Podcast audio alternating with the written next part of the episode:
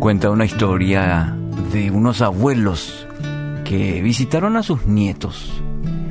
Y luego de compartir un tiempo con ellos, el abuelo se acostó para dormir la, la siesta. Uno de los nietos, el más travieso, le hizo una broma al abuelo. Puso queso en el bigote del abuelo. Pronto se despertó olfateando y, diciendo, este cuarto huele mal. Y se dirigió a la cocina. Al poco tiempo notó que la cocina también olía mal. Así que salió para respirar aire puro. Pero para su sorpresa el aire libre tampoco olía bien. Y dijo, el mundo entero huele mal. Bueno, simplemente como una introducción, una ilustración a nuestro tema de hoy. Santiago 3:13. Si ustedes son sabios y entienden los caminos de Dios, demuéstrenlo viviendo una vida honesta y haciendo buenas acciones con la humildad que proviene de la sabiduría. La versión traducción viviente la que acabo de leer. Santiago 3:13. Somos muy buenos y rápidos para juzgar las malas acciones de los demás, señalar los errores de otros sin la capacidad de observar los propios. Nuestro texto de hoy nos exhorta diciendo, tienen que demostrar viviéndolo, es decir, no solamente de palabra, sino de hecho debe reflejarse en una vida, dice el texto, honesta, haciendo buenas acciones y con humildad.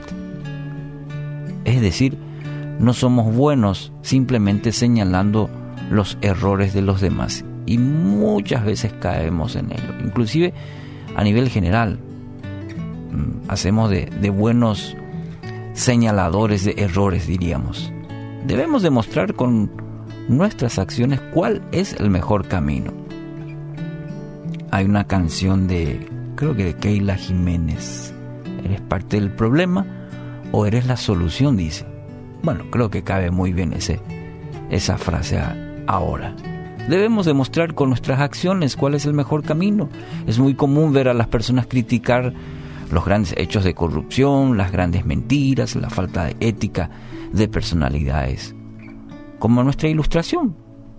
También decimos todo el mundo huele mal será necesario analizar profundamente si en menor o mayor medida nosotros no caminamos por el mismo sendero, en pequeñas cosas.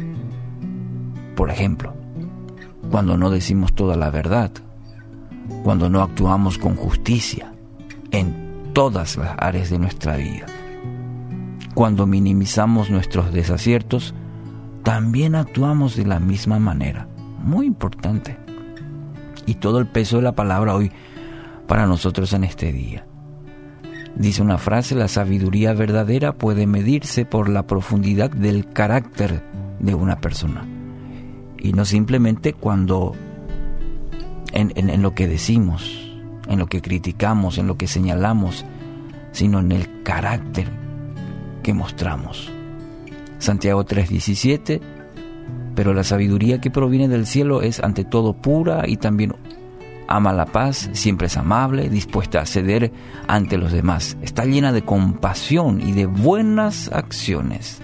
No muestra favoritismo y siempre es sincera. Bueno, el desafío para hoy, ¿por qué no pedimos a Dios de su sabiduría? que nos permita mirar y aprender de nuestros propios errores y que mediante su Espíritu Santo podamos, podamos cultivar un carácter más como el suyo.